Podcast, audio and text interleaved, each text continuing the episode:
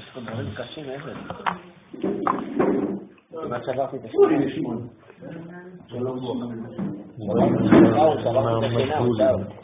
זה לא אותו... שברתי את השם. זה מגולים. לא, לא יודע מה זה. יש עוד לרפואת אליהו בן רבקה. אליהו בן חושב שיהיה בריא בשלם. זה עוד אחד. לא יודע. לקחו את כל חולי עמו ישראל, ולהבדיל בין החיים לבין המתים. לעילוי נשמת כל כמו ישראל.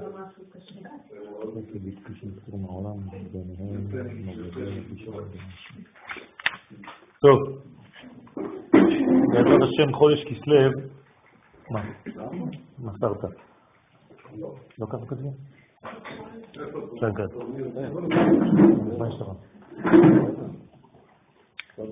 טוב. מסרת גיבורים ביד חלשים ורבים ביד מעטים. משפט זה מגלה את הצופן הגנוז בחודש כסלו. זהו ניצחון האיכות על הכמות. כלומר, הדבר המרכזי בחודש, חודש כסלו, זה לדעת שלא צריך לעשות הרבה, אבל כל מה שאנחנו עושים צריך לעשות כמה שיותר טוב. נכון, אבל בחודש כסלו הטוב הוא טוב מיוחד, בגלל שזאת התכונה של הקליפה שמופיעה נגד הקדושה בחודש הזה. ואם חז"ל בחרו דווקא בחודש הזה לומר לנו בימות החנוכה, מסרת גיבורים ביד חלשים ורבים ביד מעטים, זה אומר שזה דווקא בחודש הזה באופן מיוחד, שכאן גנוז הכוח לכל השנה כולה. זאת אומרת שבחודש הזה צריך להשקיע באיכות שתהיה איכות אמיתית, מיוסדת, על אדנים של קודש, ולא ללכת לאיבוד בכמויות. זאת אחת העבודות שעלינו לעשות בחודש, לבחור לעצמנו משימות של איכות ולא הרבה הרבה דברים שאי אפשר לעמוד בכולם, אלא ב-80 אחוז. עדיף לעשות משימה אחת ב-100% מאשר 10 משימות ב-50%. קומתו של חודש כסלו קשורה לערך הנצח, המשדר עקביות והמשכיות וגילוי האור העליון בעולם החומר. לכן צריך לדייק, כי אנחנו עכשיו מדברים על רזולוציה מאוד מאוד דקה, שאי אפשר לזייף בה. האור צריך לרדת לעולמנו, כמו שהוא יופיע בחנוכה, בעזרת השם, בצורה מאוד מדויקת, שאי אפשר לבלבל בין האורות. לכן אסור להדליק אבוקה. צריך שהנרות יהיו נבדלים אחד מהשני, בצורה ברורה, שאני אראה אור ועוד אור ליד, ולא איזה מין שני אורות שמתחברים והופכים להיות, להיות אבוקה. זה אסור מבחינה הלכתית. המקור לאיסור הזה זה פשוט שלא נזייף במה שאנחנו עושים, לא לערבב דברים, ולדעת את ההבדלים בין כל הדברים. אמנם זה אוסף שמגלה אור גדול בסוף, אבל כל אחד שומר על הספציפיות ועל המיוחדות שבו, ואסור לערבב ביניהם. ולכן זוהי תכונתו של החודש, לדעת את הערך ואת המקום של כל אחד ואחד מאיתנו בעולם. סליחה, הרב, אז לא טוב לשים כאילו צלחת של שמן עם כמה פתילות מסביב? נכון. קודם כל, החנוכיה לא יכולה להיות בצורה כזאת. היא צריכה להיות ישרה. זה אפשר, זה אפשר, אבל לא שמן אחד, לא. גם השמן צריך להיות במחיצה. כן, כן. בסדר? מה אני רוצה לומר בזה? אנחנו יכולים לחטוא בחיים שלנו בכך שאין לנו את המקום האמיתי שלנו.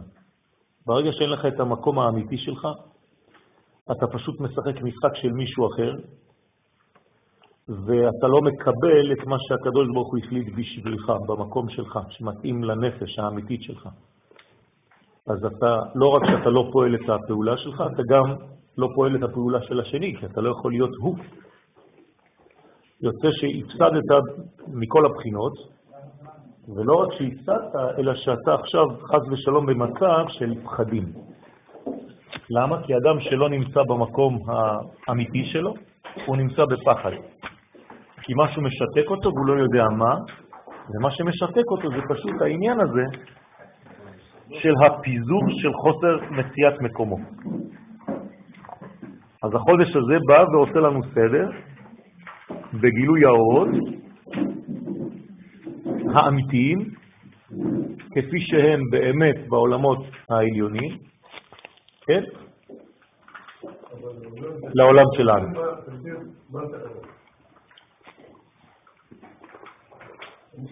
אור זה הביטוי הכי קרוב למעלה הרוחנית והעליונה והאינסופית שאנחנו מדברים עליה.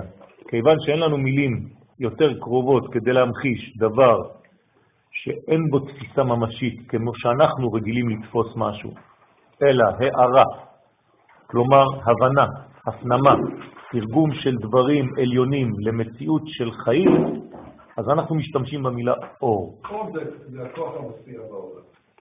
זה הגדרה שאני שומע כל הזמן במערכת. בסדר. אור זה כוח השפעה בעולם. נכון, זה כוח השפעה. השפעה, אתה אומר, היא בזידה, היא באה כמו קוונטים של... ביחידות, יחידות, יחידות, לא בין... נכון, נכון. לכן אתה מדבר על... נכון, זה צמצום. אם האור היה בא בשטף, היינו נעלמים בו. אה, אה, כן. אז האור צריך לבוא בהדרגה, נכון, אז הוא צריך לבוא בהדרגה, בהדרגתיות, ולכן זה כל יום מוסיפים, מוסיף והולך. כלומר, אנחנו בתהליך שחייב לכבד את הכלים. האור הוא אור, אבל מי שמגלה את האור זה הכלים. כלומר, צריך לדאוג יותר לכלים מאשר לאור. לא צריך לדאוג לאור. כן, האור בא פסיבי. הוא לא פסיבי. האור הוא אקטיבי מבחינתו, משורשו. כל הזמן בהשפעה.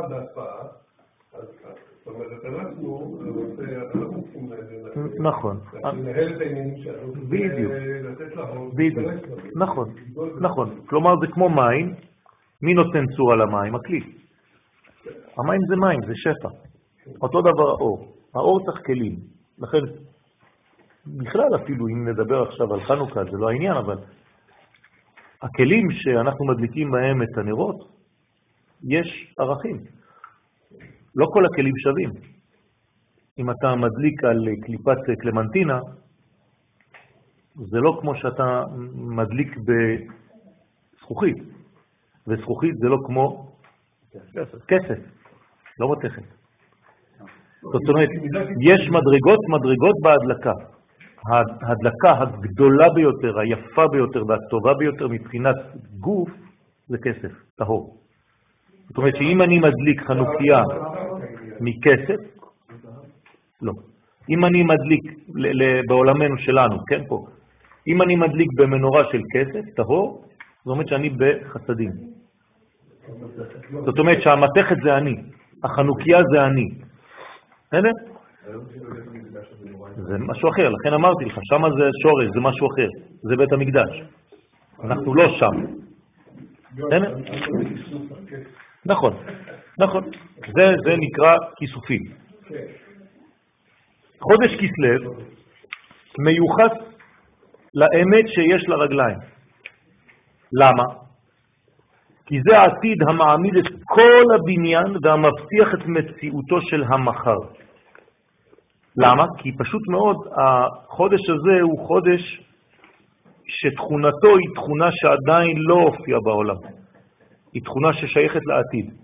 אנחנו פשוט תואמים קצת מאותה תכונה. כלומר, אנחנו לא חיים את חודש כסלו במדרגה הגדולה שלו. אנחנו עדיין לא רואים, אנחנו מגששים באפלה ומדליקים אור קטן, וזה פשוט לחנך אותנו, חנוכה, חינוך, למה שבאמת באמת מצפה לנו כשנגיע. אז בינתיים, גם אם אנחנו רואים אור, גם אם אנחנו נהנים מהאור, כן, מבחינה עליונה, לא לשימוש, זה רק בגדר של צעצוע, כן, כמו שכתוב שתורתו של, התורה שלנו היום היא הבל ביחס לתורתו של משיח. כל מה שאנחנו לומדים היום זה, זה כלום ביחס לתורה האמיתית של המשיח שהתגלה, שתתגלה. אותו דבר חודש כסלו, אנחנו לא נהנים מהקומה האולטימטיבית של החודש, אנחנו בינתיים באיזה מין משחק חינוכי שמסביר לנו שתעשה 1, 2, 3 ואתה לאט לאט תתרגל למה שעתיד להיות, שעוד לא ראית. מה שעתיד להיות זה מה שיש באורות עצמם.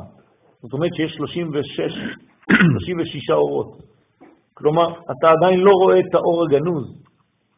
האור הגנוז ששימש כבר בעולם, שהיה בעולם כבר 36 שעות ונעלם. שכחנו את האור הזה. אנחנו היום בכאילו אור, אנחנו בעולם של חושך, שלא רואים כלום, והחושך הגדול ביותר זה פשוט השכל שלנו. אנחנו חושבים שהשכל הוא שולט על הכל. שכחנו את החיים.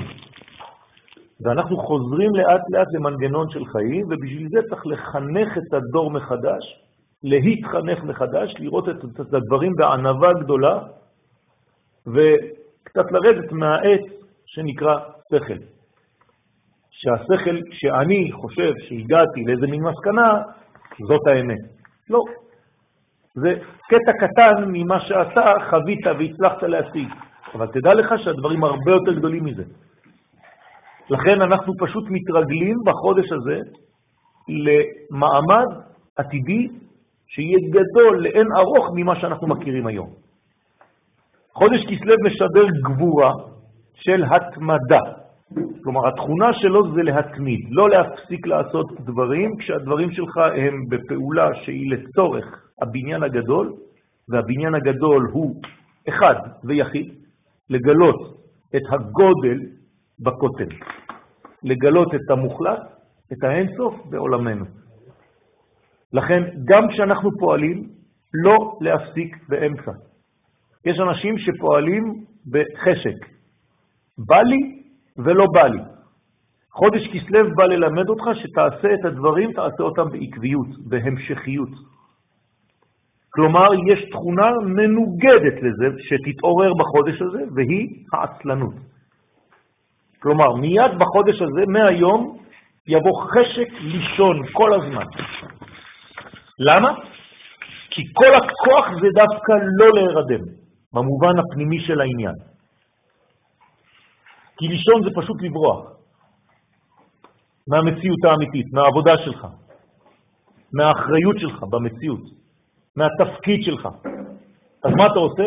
אתה פשוט אומר, אני הולך לישון, אני מת. אם ישאלו איפה אני, תגידו שאני מת, אני לא פה. זו בריחה. מה קורה בבריחה כזאת? זה לא עוזר, כי הדבר חוזר אליך פי שניים, פי עשר, יותר חזק. בגלל שלא רצית לעשות את התפקיד שלך בגלגול הזה, ייתנו לך את אותו דבר בגלגול הבא ביותר קושי. אז חבל על כל בזבוז שאתה לא תופס את המקום שלך במציאות. אף אחד לא לוקח את המקום שלך, אף אחד. זה אילוזיה. גם אם מישהו יבוא לעבוד לידך, הוא לא ייקח את המקום שלך. לכל אחד יש צינור משלו. לא לפחד, להאמין שהקדוש ברוך הוא מעמיד אותנו במקום המתאים לנו היום. לכן צריך להיות גיבור. מה זה גיבור? זה מי שמתמיד, שעושה את הדברים בעקביות, הוא לא מפסיק, של התמדה הנשאבת מגבורת הקודש העליונה היונקת מן האמונה בנצח ישראל. אם אתה מבין שיש נצחיות, שיש נצח, הקדוש ברוך הוא, נקרא נצח ישראל, ואתה מבין שיש משגיח, שיש אחראי, שיש בורא, שיש בוחר בבריאה, שיש מופיע בבריאה, שיש מישהו ש... בא ומדבר עם הנבראים בנבואה, כמו שעם ישראל קיבל. אז זה אבסורדי לחשוב שחז ושלום הקדוש ברוך הוא לא מטפל בעולם. כי אם אין נבואה כזאת בעולם, העולם שלנו הוא אבסורד אחד גדול. ואז כולם נופלים לדיכאון. אין את זה אצלנו. אנחנו יודעים שהקדוש ברוך הוא ברא, שהוא עומד מאחורי הכל, ושיש לו מגמה, והמגמה עוברת דרכנו, וכמה שנתכחש לזה, זה פשוט יחזור אלינו. אין, אי אפשר לברוח מזה. אנחנו רק מבזבזים זמן. והזמן דוחק, וככל שזה דוחק זה מגיע יותר בצירים חזקים. ובסוף חייב התינוק לצאת. תפקידנו בחודש כסלו הוא להבליט ולהעצים את הזרמת ערכי העולם בחיי השעה.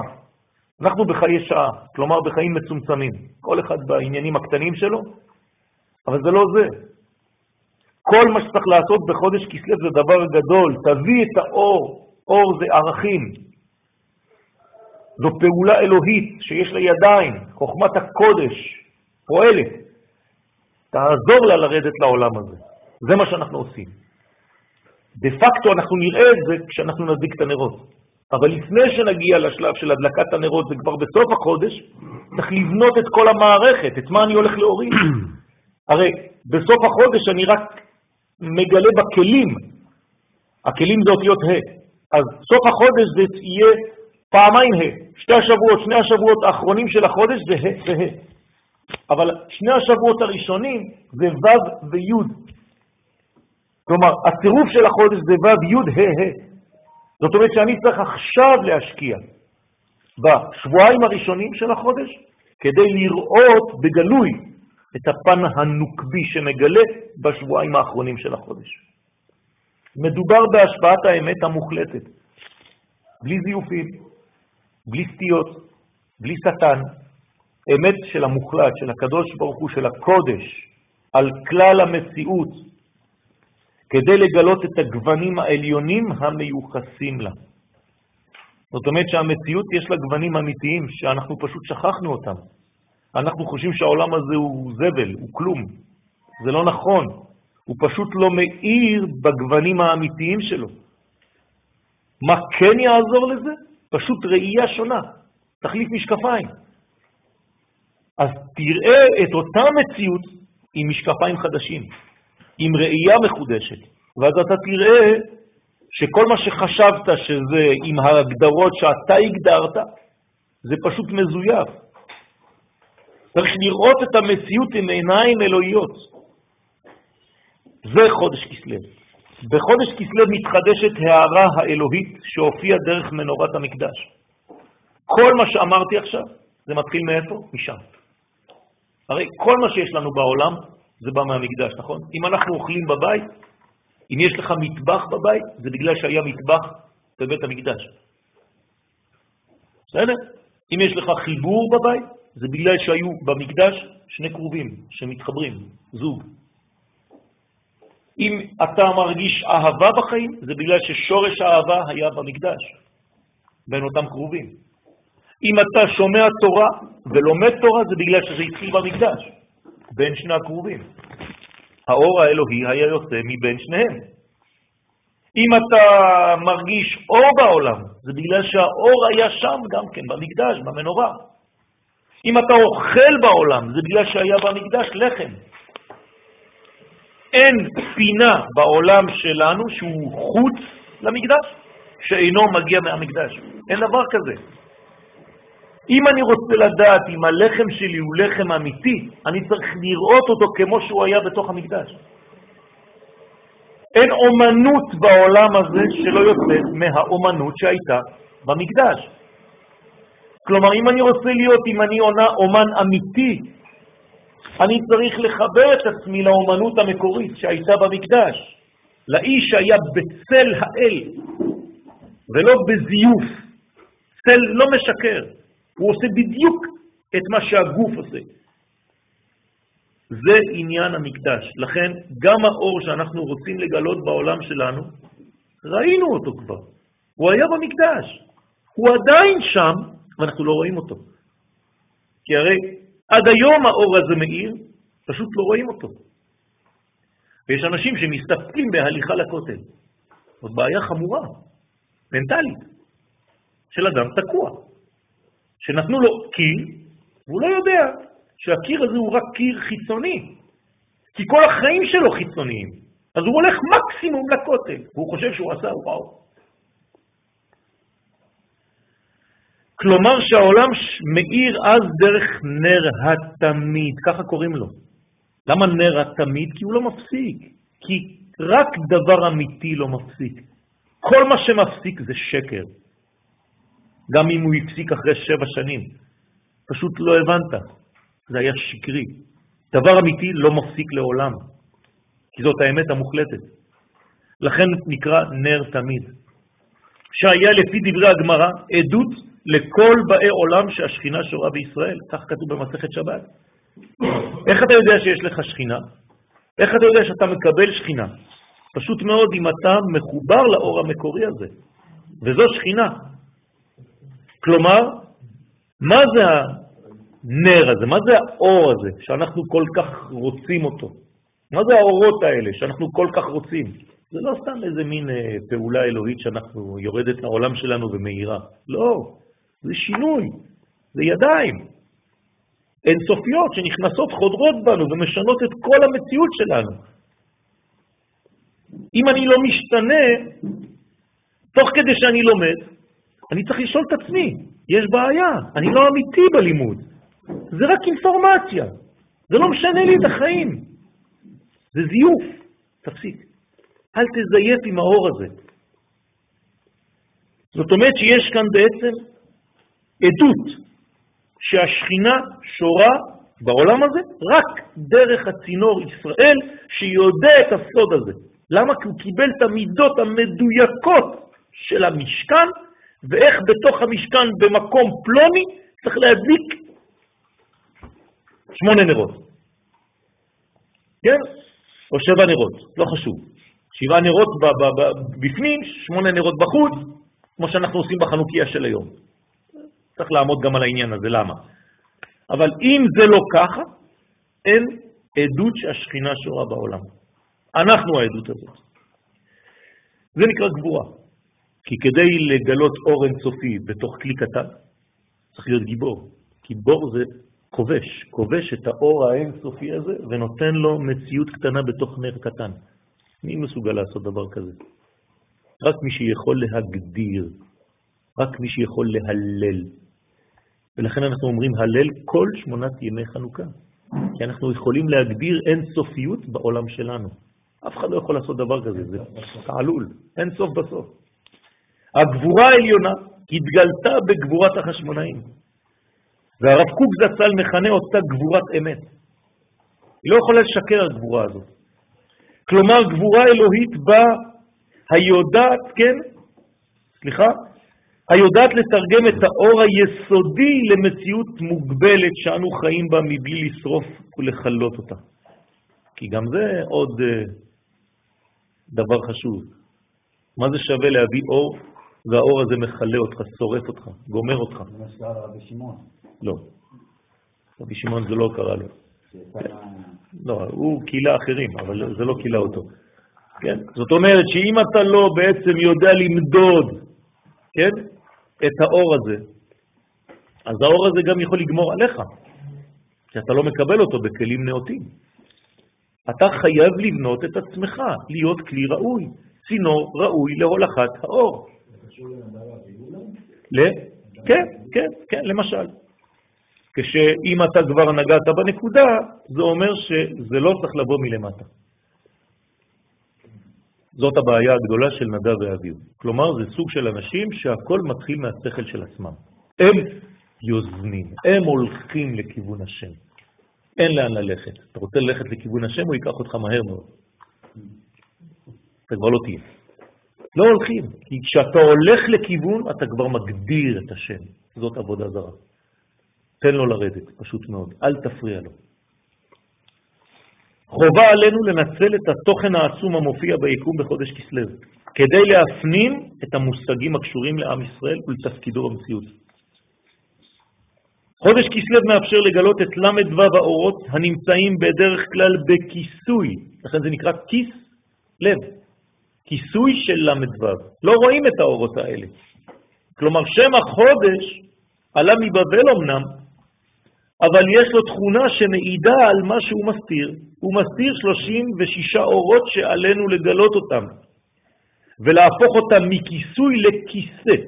כלומר, כיס, לב זה לא רק כיסוי, זה מתחיל בכיסוי, אבל זה אמור להיות כיסא. זהו גילויה של האורה האובייקטיבי, שבא אלינו מן המוחלט, כלומר ממעלה למטה, לא להמציא דברים. אנחנו לא דת. דת זה ממטה למעלה. אנחנו נבואה שקיבלה אומה שלמה ממעלה למטה. לכן הכל אובייקטיבי, אמיתי. אנחנו לא יכולים להמציא דברים כאלה. אי אפשר להמציא סיפור כמו שעם ישראל מדבר עליו בהר סיני. לא ממציאים סיפורים כאלה. אם זה לא הופיע באמת במציאות, בהיסטוריה שלנו, לא היינו מסוגלים להמציא סיפור כזה. ולעתיד שלנו? מה השאלה? זאת אומרת, בית מקדש שלישי. יפה. ברגע שנדע בדיוק איך ההוראה הזאת מתקבלת ונהיה כלים לגלות אותה, זה יגלה לנו בדיוק את הכל. גם את בית המקדש השלישי. זאת אומרת, היוזמה שלנו עכשיו ללכת ולבנות את בית המקדש זה שטויות. נכון, בהחלט. אנחנו צריכים לחכות שהיוזמה תהיה אלוהית. זאת אומרת, היוזמה באה ברמזים, וכשהאומה בכללותה מסוגלת לדבר הזה, הדבר פשוט קורה ואנחנו עושים את הדברים.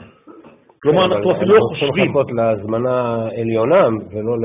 נכון, זה נקרא זמן. זמן זה הזמנה, זה לשון זימון. להבדיל זה אותה טענה שהייתה בזמנו לגבי הקמת המדינה. נכון, נכון. לכן צריך לדעת מתי הקדוש ברוך הוא פועל, ואתה מרגיש ולא יודע למה, לא יודע איך, פשוט עושה. מתחיל. אתה אמרת אומה בכללותה. נכון. המדינה קמה על ידי אנשים שהיו מיעוט בעם. לא. כל מי שנמצא בארץ ישראל זאת האומה. אי אפשר לקדש את החודש בחוץ לארץ. כלומר, האומה הישראלית נמצאת רק בארץ ישראל. מי שנמצא פה הוא חלק מהאומה. בחוץ יש יהודים. זה לא אותו דבר. בסדר? אתה לא יהודי. אתה לא דוחף, אתה לא דוחף, אתה פשוט עושה את הדברים בעל כוחך. הקדוש ברוך הוא דוחף אותך לעשות את הדברים. זהו. אם לא, זה לא עובד. בסדר? זה שטויות, זה בני אדם אה, פרטיים. אני מדבר על, על, על החלטה לאומית, לא מדבר על אנשים בודדים. זה כאילו עכשיו אני יוצא עם האקדח שלי ומתחיל לראות על אנשים ברחוב. נכון. לעלות בצורה של החלטה לאומית של הדבר הזה. כן? זה כמו חיילים. אם המדינה שולחת חיילים, מותר להם לראות. אבל אני, חס ושלום, אם אני סתם יורה לבד, אני רוצח. נכון? בוודאי. זה עובר דרך החלטה לאומית, דרך החלטה של האומה לעשות משהו, דרך החלטה קולקטיבית שמתעוררת בעם לעשות דברים, לא של אנשים בודדים. נכון, נכון. אז לכן הקדוש ברוך הוא גם מאפשר לקומץ של בודדים לעשות כל מיני דברים קטנים. זה יכול או לתפוס או לא לתפוס, אבל כל עוד וזה לא מגיע לדבר הגדול, זה עדיין לא זה. בסדר? דיברת על דבר גדול, כל פעולה שאמרנו זה דחיפה של הקדוש בעצם הכל, הכל ממנו. כל שאדם עושה, זה גם ממנו. אם זה נאמן. אם זה לא נאמן, זה פשוט כוח הדחיפה, אבל לדברים לא נכונים. אני מדבר על כוח הדחיפה לדברים נכונים. כוח הדחיפה הוא תמיד אלוהי. כלומר, גם כשאני גונב, אני גונב עם הנשמה, לצערי.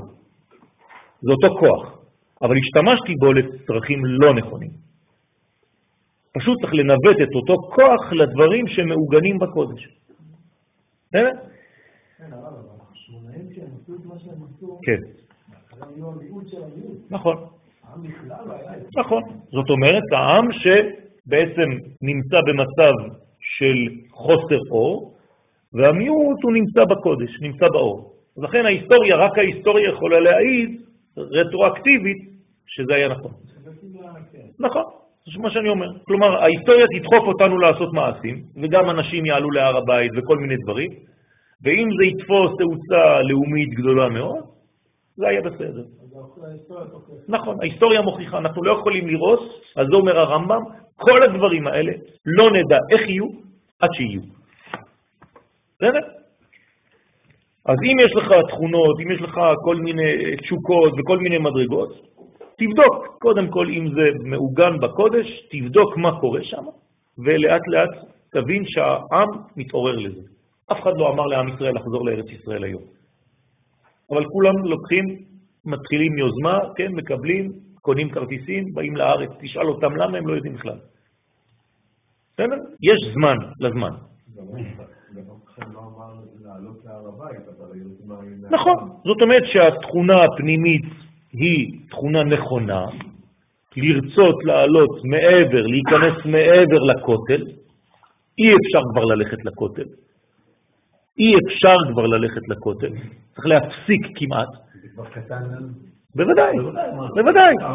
אנחנו כבר בשלב הבא, אבל יש פחד. לא. הבעיה זה שכשמתקרבים לכותל היום לא הולכים להר הבית, הולכים לכותל. זה מה שאני אומר. את הולכת לקיר. הקיר הפך להיות המהות. אבל זה גם יש לו בכל באלפיים שנה, זה בסוף הכל גם בכל בפני עצמו. זה לא משנה, אבל הוא רק עצם הלוז. בסדר? זה כמו תחיית המתים. תחיית המתים תתחיל מעצם הלוז שנשאר, ואז נבנה את כל הגוף. אבל מי שיחזור על העצם הלוז וישמור רק על העצם הלוז וישים אותה בכיס, זה עדיין לא בן אדם, זה לא תחיית המתים. הוא תפס בעצם את האמצעי ונשאר בו. אסור לעשות את זה. בסדר? לא, זה לא נכון, זה מה שאתה רואה. זה בדיוק מה שאני אומר.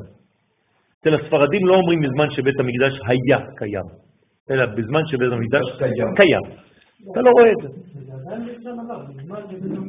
לא, לא, לא, לא, לא, לא, בזמן זה עכשיו. מי אמר לך שקיים זה בעבר? בזמן, למה זה עבר? בימים ההם, בזמן הזה. הכל קיים, הרי שום דבר לא נעלם, זה נעלם ממך. כי אתה יש לך בעצם מסכים, יש לך לוט.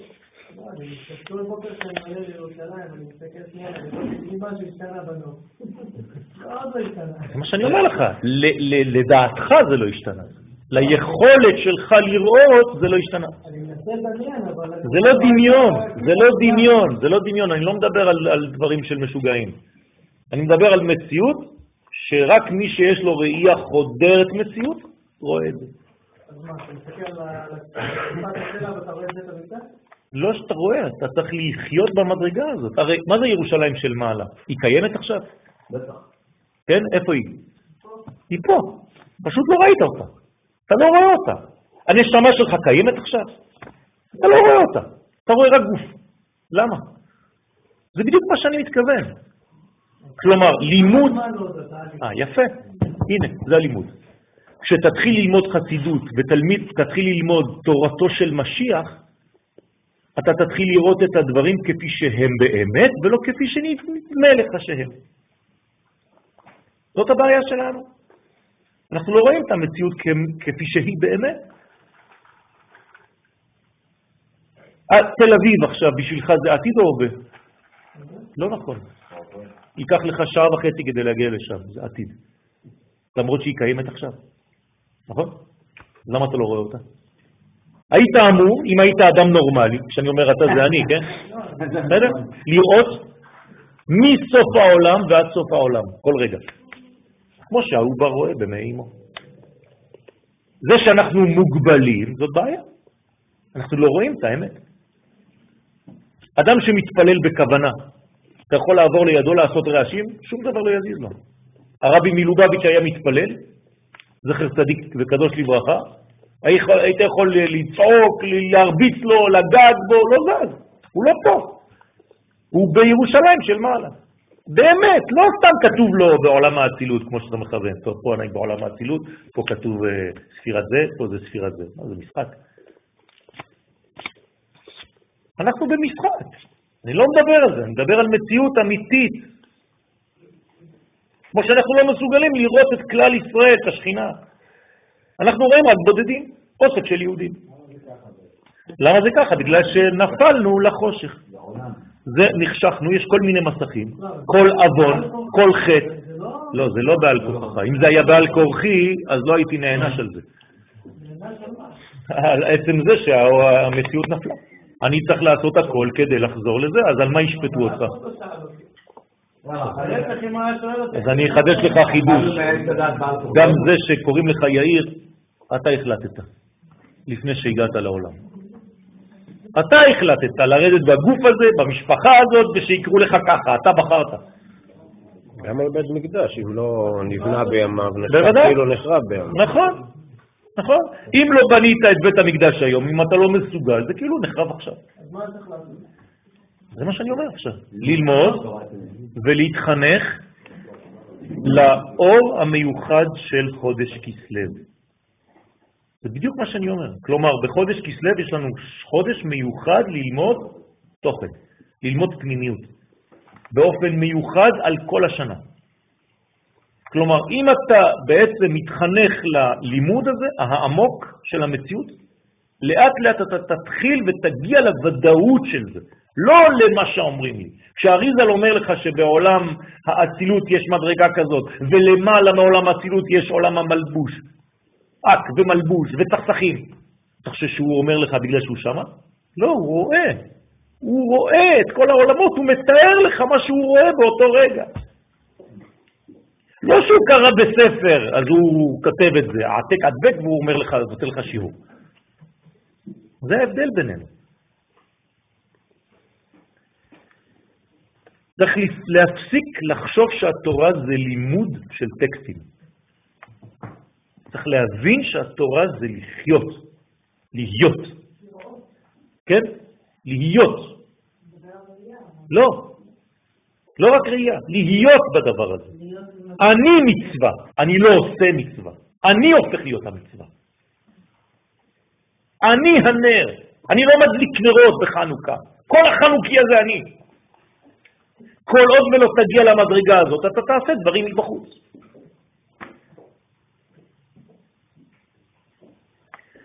לכן, זה בא אלינו מן המוחלט, זה נקרא נבואה. של נבואה מתחדשת. למה היא מתחדשת? לא בגלל שהיא הייתה ישנה והיא מתחדשת, היא תמיד אותה נבואה, אבל היא מתחדשת בעיניי. אני מסוגל לראות אותה היום כמו שלא ראיתי אותה אף פעם. למה? לא בגלל שהשתנה משהו אצלו. השידור של הקדוש ברוך הוא, הוא תמיד היה, והוא תמיד הווה, והוא תמיד יהיה. זה אותו שידור. אבל אני חי את השידור הזה בצורה שונה, בגלל שהתפתחתי. בחודש כסלו אנו נקראים לבנות לעצמנו כלים חדשים, זה כן, וחזקים יותר לצורך החלת האורות המתאימים לשנה החדשה. הרי התחלנו שנה לא לפני הרבה זמן, נכון? אתם חושבים שסוכות זה כבר היה לפני שנתיים, נכון? זה היה לפני חודש, סך הכל, כן? איפה סוכות בכלל? כן, כמעט שכחתי שהוא היה בכלל השנה. מרוב שהכל, כן, רץ. הנביא ירמיה, פרק י' פסוק י', מבטא את הקשר בין השמיים, סוד שם הוויה, לבין הארץ, סוד שם אלוהים. המתחדש בחודש כסלו, הוא משלב ביניהם באופן כזה, אתם רואים? שני השילובים, השילוב של שני השמות, באומרו והשם אלוהים אמת. אתה רוצה להיות אמת? זה רק שהשם י' כו' מתחבר, משתלב בשם אלוהים. אם לא, זה לא אמת. אדוני אלוהיכם, אמת. לא השם, אמת. למה זה חייב להיות בשיתוף, בשילוב אלוהים? כי זה פשוט למעלה ולמטה, עמוק וחיצוני, פנימי וגלוי. אם זה לא הכל, אם זה לא כולל הכל, זה שקר. אמת כוללת הכל. כל זמן שערכי הנצח אינם מופיעים בעולמנו באופן ודאי וברור, העולם נמצא בגלות חשוכה והתקווה נעדרת ממנו. אז אנשים בדיכאון. אין להם תקווה. הפסוק בתהילים, קכ"ט, כן, קכ"ט, ח', מלמד יסוד מרכזי, ולא אמרו העוברים ברכת השם עליכם. בשם הראייה קוק זצ"ל נאמר, מי זה העוברים ולא אמרו העוברים? אלו הן אומות העולם, שהן קלות ועוברות מן העולם, ולכן אינן יכולות לומר ברכת השם עליכם. כי אם אתה רוצה לברך בשם השם, אתה חי- חייב להיות נצח. אבל בגלל שאומות העולם אינן בנצח, הן לא אוחזות בנצח, הן לא יכולות גם לברך. כיוון שאינן אוחזות בברכת הנצח העומדת לעד. כי הם אומרים. כי הם עוברים. לעומת זאת, על עם ישראל נאמר, ונברחו בך כל משפחות האדמה. למה? כי אתה, עם ישראל לבדך, מעוגן בערכי הנצח. כלומר, אני לא אומר לכם עכשיו להיות בחודש כסלו מה שאתם לא, אלא פשוט לחזור למי שאתם כן. פשוט שכחתם. שכחנו, אנחנו כבר לא מאמינים שזה נכון, מרוב שהתרחקנו מהזהות האמיתית הזאת. שאנחנו נביאים, שאנחנו יכולים לראות את כל האורות ולרפא את כל העולם. במחשבה. במחשבה אני יכול לרפא מישהו, אם הייתי מאמין בעצמי באור האלוהי שהוא נטע בי. אבל היום אתה באיזה מין שכל של אה, תביא לי מדע. אם זה לא מדע, זה לא מדויק. זה לא עובד ככה. נכון. אבל זה הם רק מגלים אחר כך, בגלל שיש גאווה כל כך גדולה, שרק 200 שנה אחרי זה אומרים, מסכנים אלה היו פרימיטיביים. כמו שיגידו עלינו, עוד 200 שנה. חשבו שהם היו וואי, וואי, וואי. כן. אנחנו פרימיטיביים היום. כל הגלקסי וכל השטויות שיש לכם פה זה פרימיטיבי. עוד 100 שנה אתם תבינו כמה היינו וכמו כמו היום, כמו מה שאנחנו חושבים על, על האדם הראשון שם עם אבו עגילה וסליים. אותו דבר יראו אותנו. לפי שהוא לבדו נברא עם הסגולה המאפשרת לו להכיל ולגלות את התכונות העליונות של הנצח. רבותיי, מה שאני אומר לכם זה הכנה לביאת המשיח. המשיח בא לגלות לנו ערכים שאנחנו פשוט שכחנו אותם, לא נאמין בכלל שזה קיים. הוא ידבר איתנו שפה שמי שלא מוכן, הוא פשוט יתחיל להשתולל. מתחילים. כן? זה טוב. חודש כסלו הוא אפוא החודש המיוחד מששת ימי בראשית לגילוי האור המקורי בעולם הזה. הקדוש ברוך הוא כבר תכנן את זה. בתכנות של המחשב הגדול הוא כבר קבע שחודש כסלו יהיה מיוחד בזה. אלא שכנגד המגמה הזאת עומדת קליפה. בטח שלא ייתנו לך לעשות את זה בקלות. כשתרצה לעסוק בזה, תבוא קליפה. וכל אור כזה, או כל תכונה כזאת, כל חג, במונחים שלנו, יש לו כוח מתנגד. שהיא מנוגדת במהותה לעניין הזה. איך קוראים לה? יוון. עכשיו, אם אני רוצה להבין מה עליי לעשות בחודש כסלו, אני חייב ללמוד על יוון. פשוט מאוד. למה? כי בעולם שלי לט נהורה אלא מיגו חשוכה. אם אני לא לומד על האויב, אני לא אדע מה צריך לעשות אנטי האויב. אז אני חייב לעשות דוקטורט על יוון. מי שלא לומד מה זה יוון, לא מבין מה זה גאולה. מי יוון?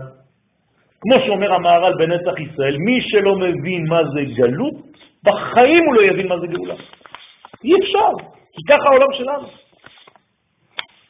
דרך לימוד מעמיק על יוון, אנו מגלים את אופן הפעולה הנכונה שתנצח את הקליפה הזאת, ותאפשר לנו לפרסם את האור הגנוז. כלומר, יוון זה אנטיתזה של גילוי האור הגנוז. כשיפת יוצא נגד ישראל, הוא מופיע בצורתו השלילית כמו יוון בשעתה, שהחשיכה עיני ישראל בגזרותיה. אז מה זה יווני? זה פשוט כוח מנוגד לכוח החיים. האור האמיתי, שהרי האור זה החיים. כלומר, מה יוון אומרת לך? במקום תחיה, תחשוב. תהיה פילוסוף, תחשוב. אם אתה חושב, משמע שאתה חי, אתה קיים. בדיוק הפוך ממה שאנחנו אומרים. יוון היא הכוח המתנגד ללימוד תורת השם. מה זה תורת השם? לא תורה, תורת השם. מה זה תורת השם? איך את יודעת? אה? תורת השם תמימה. מה זה תמימה? משיבת נפש. מה זה משיבת נפש? מחיה מתים. רק תורת השם, לא כתב תורתו של האדם, כן? תורת השם. עכשיו, מה כתוב על הניסים ועל הפורקן בחנוכה? שרצו להשכיח אותנו מתורתך, לא מהתורה. אם זה היה מהתורה, זה מכל לימוד. לא, היווני ייקח אותך לישיבה. אבל הוא ילמד אותך ויגיד לך, תפתח את הספר הזה, אבל אל תפתח את הספר הזה. זה היווני האמיתי. אתם מבינים? כמה יוונים יכולים להיות? כמה סוגים של יוונים? כלומר, תלמד רק פשט, אל תתקרב לתורה הפנימית הזאת, כי זה כבר תורת השם.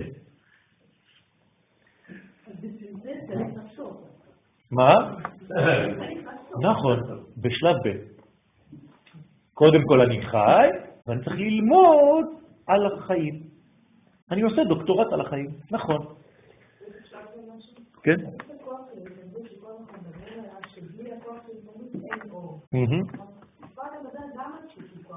בוודאי, בוודאי. נו, אז מה? למה?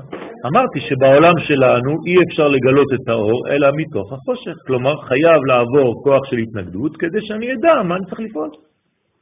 אז בזכות היוונים, נכון, נכון, בזכות הניצחון על היוונים. בסדר? לא סתם בזכות היוונים. היוונים הם פועלים את הפעולה שיש להם לעשות, אבל איך אני מזהה את האויב הזה? איך אני מאייב את הפלסטיני של היום? מה, על מה הוא מצביע כשהוא תוקף אותי היום? אם אני סתם הולך והורג אותו ואומר עוד אחד פחות, כן? לא, אני לא מבין מה הקדוש ברוך הוא רוצה לרמוז לי דרך האויב. כלומר, האויב שלי שמתגלה היום, זה לא רק הפלסטיני שאוכל סכין, זה מי שאוכל את הפלסטיני שאוכל סכין. כלומר, אירופה והמערב, שכולם הם שליחים של הקדוש ברוך הוא, אז קודם כל צריך לאייב את האויב, לדעת מי הוא האויב האמיתי. אז זה רק המקל. בוודאי, לא. בוודאי. כן, נכון. לא, תבינו מאיפה זה מופיע. אם מסוגלים היום, היום, יום רביעי בשבוע, חמישי, באירופה, כן, היום, שעבר, להחליט שיש חרם על מדינת ישראל, איך אתה רוצה שהפלסטיני לא יקבל מזה? גם. אז איפה האויב שלי בדיוק? אם אתם לא תופסים את זה, אז אתם תטפלו במכה במקום במי שמחזיק. אנחנו, שלנו, לראות את שלך. אתה לא יכול... נכון. נכון, זאת אומרת שאני צריך ללמוד דרך מה? דרך הנבואה שהקדוש ברוך הוא נתן לי, דוגמאות מן העבר כדי לעסוק בהווה. יש לי מספיק דוגמאות. במצרים הייתה לי קליפה שנקראת מצרים, בארץ ישראל הייתה לי קליפה שנקראת יוון, בשושן הייתה לי קליפה שנקראת עמלק. אני צריך ללמוד עליהם, מה כל אחד מסמל. אז אם אני בחודש כסלו ואני לא לומד על יוון, זה כאילו חודש כסלו סתם הולך. כל החודש הזה אני צריך לעבוד מי זה יוון. מה זה? לא, כי עכשיו אני חייב לעסוק, ואת אומרת את זה בברכה, בימים ההם, בזמן הזה. את לא יכולה לראות בזמן הזה אם את לא רואה בימים ההם. כלומר, מהדוגמה של שם.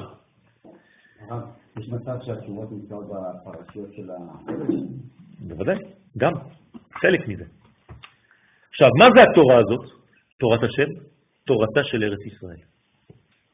תורת הארץ. שהיא תורת האחד. לראות הכל בשלמות. לא להתייחס לדבר פרטני ולהוציא אותו מהמכלול. זה נקרא חטא. כל דבר שאתה מוציא מהמכלול שלו, אתה חוטא. איך אתה יכול להרוס בן אדם? אתה לוקח מילה שהוא אמר, במקום להוציא את זה מכל הקונטקסט, אתה פשוט שולף את המילה.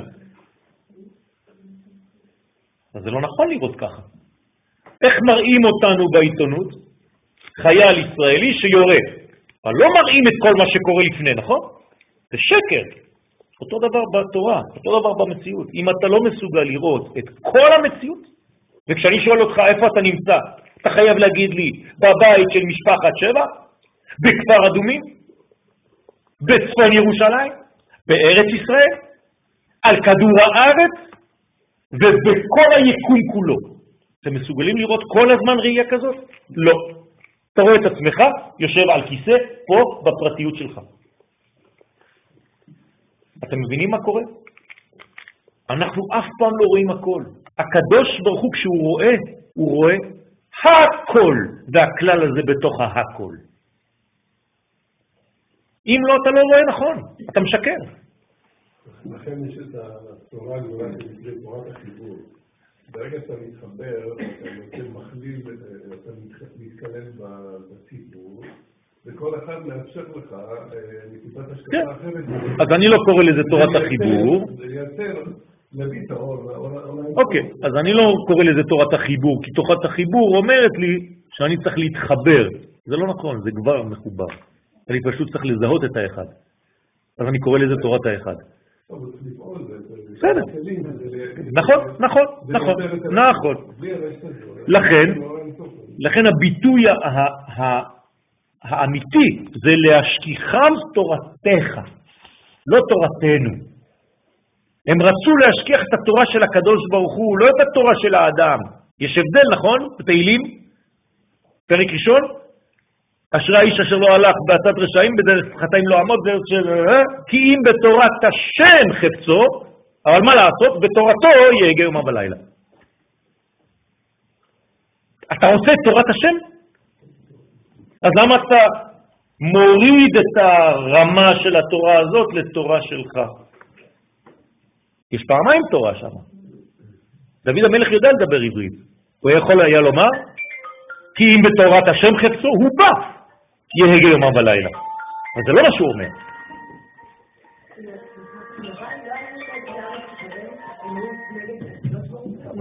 הם היו נגד הגילוי של האור של הקדוש ברוך הוא בעולם.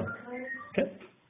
זאת אומרת, הם כאילו, אנחנו רוצים שכולם יהיו יוונים, כולכם יוונים, רק את לא יודעת אפילו שאת יווניה. את יווניה.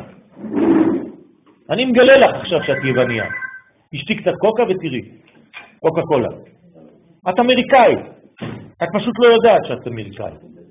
כולם אמריקאים. הייתם פעם אמריקאי ברחוב? הוא לא מדבר איתך בעברית, באנגלית. כולם חייבים להיות אמריקאים, כולם מדברים אנגלית. חוצפה שאין כדוגמתה. אני אלמד אותך שגם אתה אמריקאי. זה אותו דבר. אתה הולך למסעדה, יושב, מדברים איתך באנגלית.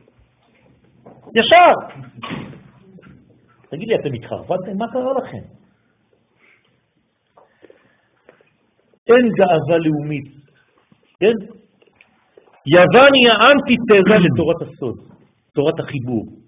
ובחודש כסלו מתחדש המאבק בין שני הכוחות, בין הכיסוי לגילוי. וכל שנה מחדש, מחדש אנו מנצחים. כי למה אנחנו מנצחים? כי הנצח חייב לנצח. הוא לא יכול שלא לנצח. גם אם הוא הפסיד במערכה, הוא לא הפסיד בכל המלחמה. ומוסיפים קצת יותר אלוהות בעולמנו, בדמותם של ל"ו אורות ששימשו בשבת הראשונה של הבריאה. הנרות הללו, קודש הם. אנחנו לא משקרים כשאנחנו אומרים את זה. ואם הקודש הזה הגיע לבית שלך, ואתה מדליק אותו, זה אומר שזה הצליח. גם השנה הורדת עוד שכבה של קליפה והוספת עוד שכבה של אור. אתם יודעים מה יקרה בסוף? האור ימלא פשוט את כל העולם, את כל החלל. נכון? ומלאה הארץ דעה את השם. אז מה יקרה?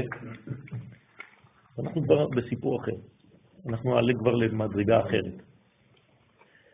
אני, דרך אגב, הכנתי לכם שיעור בסייעתא דשמיא השבוע על כל המושג של כנסת ישראל ומאיפה הוא הגיע, מאיפה זה התחיל, עם עולם המלבוש, עם עולם האצילות, עם כל העולמות, בריאה, יצירה ועשייה, ממש משהו יסודי ביותר, אבל עמוק, כן? תורת הקבלה, כדי להבין מאיפה השורש שלנו, כי אנחנו בעצמנו לא יודעים מי אנחנו בכלל. הרב, השבת הזאת שמדברת היא לפני יום ראשון או שבת של על מה אתה מדבר? השבת? הל"ו אורות שהיו בשבת, זה השבת של, שקדמו, שקדמה ליום ראשון? כן, שקדמה, לא, שאחרי אחרי היום הראשון, כי היה כבר אדם הראשון. כלומר, הקדוש ברוך הוא לא העניש במרכאות את אדם הראשון, אלא במוצאי שבת. כן, זהו, זה של הבריאה, אחרי הבריאה כבר. בסדר? בחודש כסלו עלינו להתגבר על החושך ולגרשו מחיינו. מה זה חושך? אותיות שכחה. אנחנו פשוט שכחנו. צריך לזכור. היוונים טימאו כל השמנים. מה זה לטמא שמן? איך אפשר לטמא שמן? אבל מה זה אומר? אני מבין מה, מה אתה אומר מבחינה הלכתית. לא, כמובן, הרעיון הוא ב... תשימו לב, יש פה פרדוקס. שמן זה בשביל מה? להעיר. מה זה לטמא? לאטום. כלומר, מה זה לטמא שמן? למנוע את ההפרטה שלו. את האור, את האורה. זה נקרא טימאו כל השמנים. את הפונקציה שלו, אתה מונע ממנו מלהתגלות, מלהיכנס לתפקיד. רמז להשחתת המידות עקב כיבוי אור הדעת. כלומר, הם הצליחו בזמנו, וזה לימוד כמובן בשבילנו, חינוך, לכבות את מערכת הדעת. דעת זה לא שכל. דעת זה מדרגה של חוכמה ובינה של כוח השם, חוכמת השם הפועלת, אורות הקודש. כן? כלומר, הם מונעים ממך מלגלות את הקודש העליון בחיים שלך. במילים אחרות, הם לא רוצים שתדליק חנוכיה. בסדר? את הדעת. אמרתי, מלפני כן, שזה פשוט בגלל שיש לנו זמנים של חולשה, ובזמנים של חולשה, אז כל וירוס כן פוגע. אני חייב לשמור על עצמי, והיום אנחנו חייבים לשמור על עצמנו, ולהיות יותר ויותר מכווננים ומקוונים לאור העליון, ולעשות הגנות על עם ישראל כולו, כדי שלא ליפול. הרי מתי לוקחים אותך? כשאתה קצת חלש באופי, כשאתה חלש בזמן, כשמשהו קרה לך, אתה כבר לא מסוגל כבר להתמודד, אתה עייף, כן? יגע, לא ירא אלוהים, אתה כבר שחררת, יש לנו זמנים, כל אחד כזה, שכבר נמאס לו, נו, כבר המשיח כבר, מיליון שנה כבר אומרים לנו שהוא יבוא, אה, זה משיח כבר, עזוב אותי, אני כבר חוזר לחיים הרגילים שלי, וזהו. זה מעניין, אומרים שזה יבוא כערב רעב. כן, אבל להחשיך את הדעת, בהיסח הדעת, כן. להחשיך- להחשיך את הדעת צריך להפריד בין אה, חוכמה לבינה. נכון, נכון, וחוץ מזה להפריד בין כל הראש לכל הגוף. נכון. השמן הוא סוד החוכמה, וכמובן בזוהר הקדוש, באור יקר לרמ"ק, ז"ל, שהספירות מכונות זיתים. כל הספירות זה זיתים. והשמן היוצא מהזיתים הוא סוד החוכמה. כן, לפני שהגעתי, הגעתי קצת באיחור של דקה, נכון? הייתי בסקייפ עם חוץ לארץ. אז דיברתי עם מלא מלא בני נוח, מלא גויים, נוצרים, כן? אני נותן שיעורים בצורה של, של, במחשב. אז אמרתי להם, אמרתי להם, היום בארץ שאתם יושבים בה, התחיל חרם על, עלינו, על עם ישראל, אבל יש לי חידוש בשבילכם. אתם רואים את הזית הזה? ככל שהם מוחצים אותו, הוא יוצא יותר מיץ. אתם אף פעם לא תאכלו עלינו. ככה אמרתי להם מול העיניים. כן, כן, גם מהגרעין. ואנחנו עוד יותר קשים, כמו ביצה, אתם מבשלים אותה, היא נהיית עוד יותר קשה. לא יעזור לכם כלום. כלום. אתם פשוט טועים ואתם תשלמו על זה גם. ומהר. ידועים דברי חז"ל במסכת מנחות, כל מקום ששמן זית מצוי שם, חוכמה מצויה. כלומר, שמן זית זה עם ישראל בעולם, לכן יש חוכמה בעולם, ברוך השם. אבל איזו חוכמה? חוכמה אלוהית. מה? נכון. למה לא לשפוך את השמן? כי אני לא צריך לשפוך שמן, אני צריך פשוט להאיר, לא לשפוך. בשביל מה? אה, לא, אתה פשוט מטמא את השמן כשאתה חושב שעם ישראל לא ייגע יותר בשמן הזה. למרות שמבחינה הלכתית זה לא נכון, כי היא טומאה בציבור, בציבור מותרת. כן, אבל לא חשוב. העניין הוא שהם חושבים בראש השכלי שלהם, כמו שהערבים בזמנו חשבו, שהם יבנו בית קברות, איפה? בשער הרחמים, כדי שהמשיח לא ייכנס. רק הם לא יודעים שהמשיח נכנס, כי בית קברות של גויים לא מטמא. אז אין לו בעיה למשיח לעבור בדרך קברות, בבית קברות כזה. אז הם עושים פעולות אנושיות, שכליות, נגד מי? נגד הקדוש ברוך הוא, נגד הערתו, נגד הופעתו בעולם. כלומר, מי זה הופעתו בעולם? עם ישראל. רגע, אומרים שה- שהרעיון לא היה בעצם לבטל את התורה, בעצם להביא את החוכמה שלהם אל המקום הזה. נכון, כלומר, אני מוסיף אתכם, אז לשפוך את השמן זה לא יותר, רוצים לטמא את השמן, שלהם. זאת אומרת, אני, יש לי עכשיו ספרייה, יש לי פילוסופיה, יש לי אפלטון, יש לי כל מיני, ואני אכניס גם את התורה שלכם, אתם גם טובים. חזק וברוך הבאתם משהו לעולם, יאללה, תעלמו עכשיו. מה? בוודאי. בוודאי. כי כי מי עושה את זה? הקדוש ברוך הוא עושה את זה במרכאות. נכון, נכון, נכון, זה נקרא קליפה, או קליפים, מה שאתה רוצה. זה קליפה, זה קליפה, מה אתה צריך לעשות כשאתה אוכל? הקדוש ברוך הוא עשה קליפה? הוא עושה קליפות, נכון? מה אני עושה? לפני שאני אוכל את הבוטן, מה אני עושה? מוריד את הקליפה. אז בשביל מה הקליפה? אז היא בסדר, היא שמרה את הפרי עד שבאתי לאכול אותו. אל תדאגו. גם קליפת הסלע זה קליפה. גם היא תרד ברגע שנהיה מוכנים לאכול והפרי יהיה בשל. אין מה לדאוג בכלל. שנה, חודש לפני סוף השואה, מישהו חלם בכלל שהוא יצא חי משם? ועוד יותר, מישהו חלם שתהיה מדינת ישראל אחרי זה? איפה היו אנשים מסכנים? תגיד להם מדינת ישראל, בוא תלך עכשיו, אני אחזיר אותך בזמן, תדבר עם האנשים שם במיטות, כן, מברזל, תסתכלו עליך ככה, כמו מתים. תגיד להם, עוד, עוד שנה יש מדינה, אתם יודעים? באמת, תוציא, תוציא אקדח, תהרוג אותו. הוא משוגע הבן אדם הזה. כן, אז זה בדיוק העניין. שתבינו טוב, אנחנו היום כמו רגע לפני שזה קורה. רגע לפני שזה קורה, אבל רגע לפני שזה קורה את לא מאמינה שזה קורה. כמו רגע לפני יציאת מצרים, שהם בחושך המוחלט, אף אחד כבר לא מאמין שהוא יצא. הרי זה הכל ב- ברגע אחד. נכון. אני לא יודע איך זה יהיה. עוד פעם אני חוזר על דברי הרמב"ם, לא נדע איך יהיו עד שיהיו, אבל זה יכול להיות רעידת אדמה, זה יכול להיות כל דבר קטן, הכל מזעזע את הכל היום.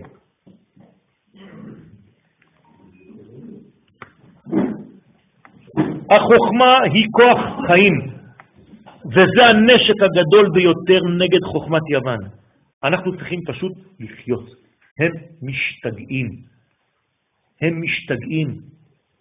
אנחנו בונים, אנחנו חיים, אנחנו ברחובות, אנשים רוקדים. הייתי בירושלים היום, מוזיקה ודברים, והם עם הסכינים, והם לא יכולים.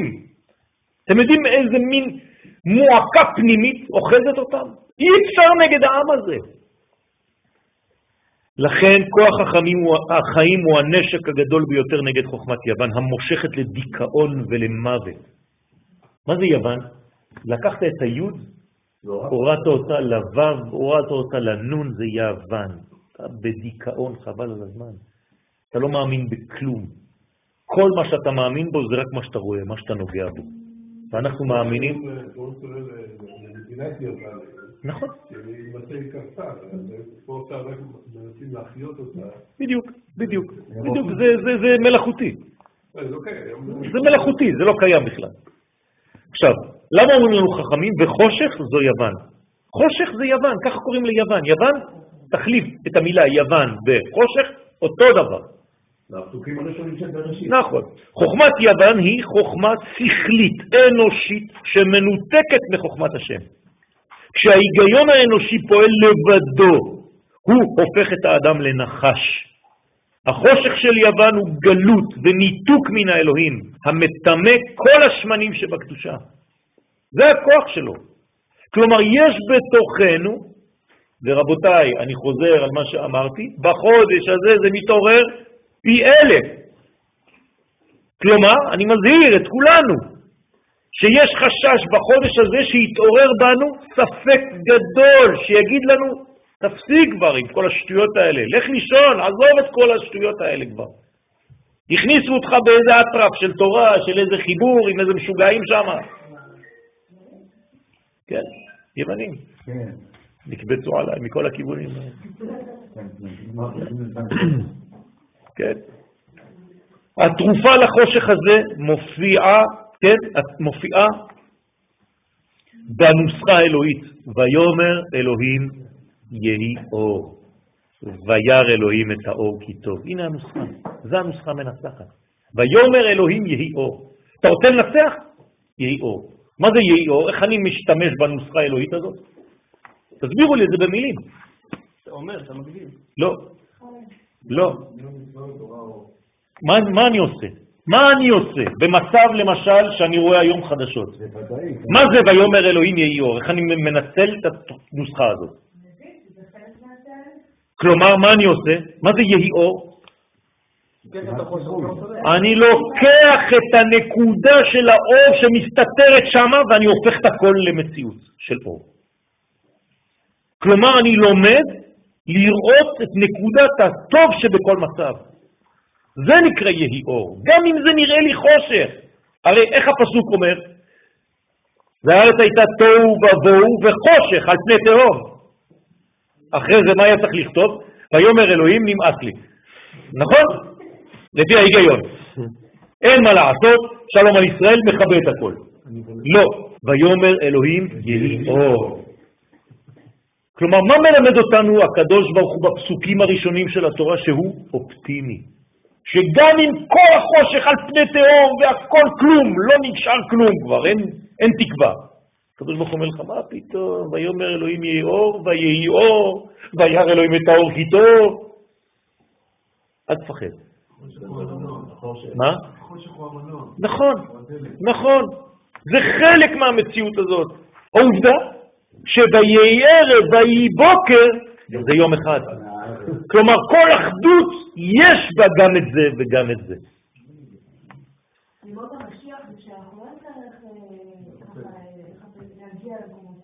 אה. כן, ימות המשיח זה כן, ימות המשיח זה עכשיו. גילוי המשיח, אז תלוי, בזמנים הראשונים, כן, של ההיסטוריה. אחרי זה זה לאט לאט, זה כבר לא יהיה בתיאוריה. לא מזוכיסטים, נכון, נכון, זה, אל תדאגי, זה בסדר, מור, אני אתקשר אלייך, הכל יהיה בסדר, אה, יהיה לך אור שיאיר. את צודקת, אבל זה עכשיו, זה נקרא ימות המשיח. עכשיו, זה עכשיו, זה עכשיו. אחר כך תהיה מלחמה, כי הקדוש ברוך הוא נותן למשיח גם מלחמה, הרי זה הלכות מלכים ומלחמותיהם. אז מלך המשיח הוא אחד מהם, הוא חייב לעשות מלחמה, קודם כל כדי להדגיש שהוא. לא יקבלו אותו. אני לא מדבר רק על האחרים, גם אנחנו לא נקבל אותו. כי כל אחד יגיד לו מאיפה אתה באת. אה, אתה חבדניק? לא רוצה. אני אמר, אמרו לי שזה הרב קוק צודק. ואם זה אחד עם כיפה סרוגה, יגידו לו החבדניקים, מה פתאום, זה הרבי. בוודאי, בוודאי, להוכיח שהוא המשיח. מה, אתם חושבים שאני אקבל אותו ככה? לא, זה לא הגיוני. אני לא מ- אני מסיים מאוד לא מאמין כזאת. אתה מבין? מציאות של משיח כן, אבל לא- לא משיח בדמות אדם אה, ממשי. אבל זה בדיוק מה שהתורה אומרת. זה בדיוק מה שקורה. אתה מבין? אז אתה חושב שזה סתם איזה מין אה, רעיון. רעיון. אני, כיוון שאנחנו מוגבלים, אנחנו לא יכולים לתפוס כן. לא אדם, כיוון שהוא ברגע שאני אוקיי, מזהה בסדר. אדם, אני מזהה את החסרונות. אז אתה אתה בעצם סותר, אז אוקיי, אוקיי. אתה סותר את דברי הרמב"ם, יש לך מחלוקת עם הרמב"ם. לא, לא, לא, אם יעמוד איש מבית דוד, איש מבית דוד. הוגה בתורה, כדוד אביו, בתורה שבכתב, בתורה שבעל פה, מחזיר עמו ישראל. אז לא, זה לא סתם. משיח זה מציאות בינינו, וזה מה שיביא משהו. אולי אמיתי. אוקיי. בסדר. לא. בסדר, אוקיי, אוקיי. אז יש, יש מה... לא אוקיי. כלומר מבחינתך משיח זה לא מלך. דמות- מבחינתי כן, זה מאוד נתפס. יש כן. בעיות עם עם... כן, כן, כן, הוא יגיע. תגיד לי, משה היה מציאות או סתם בדיחה? הוא היה בן אדם? רגע, למשיח כבר? תענה לי. לפי מה שאתה אומר עכשיו, משה זה סתם, בעצם חיבור של כלל ישראל שקראו לזה משה. זה מה שאתה אומר. לא, למה לא? למה? משה היה בן אדם, היה לו כאבי בטן? לא, לא ראית שהוא כאב לו משהו למשה הזה. משה רבנו? רק הרי זה כתוב לו, אם עושה משהו... נו, נו, אז מה? זה היה בן אדם, נכון? משיח זה פשוט משה, סגנון 2015. מודל. כן, מודל 2015. זהו. מה, מה, מה, מה? לא, לא בהתחלה. לא צריך לבקש ממנו מופתים. לא. כן, רק ברגע האחרון.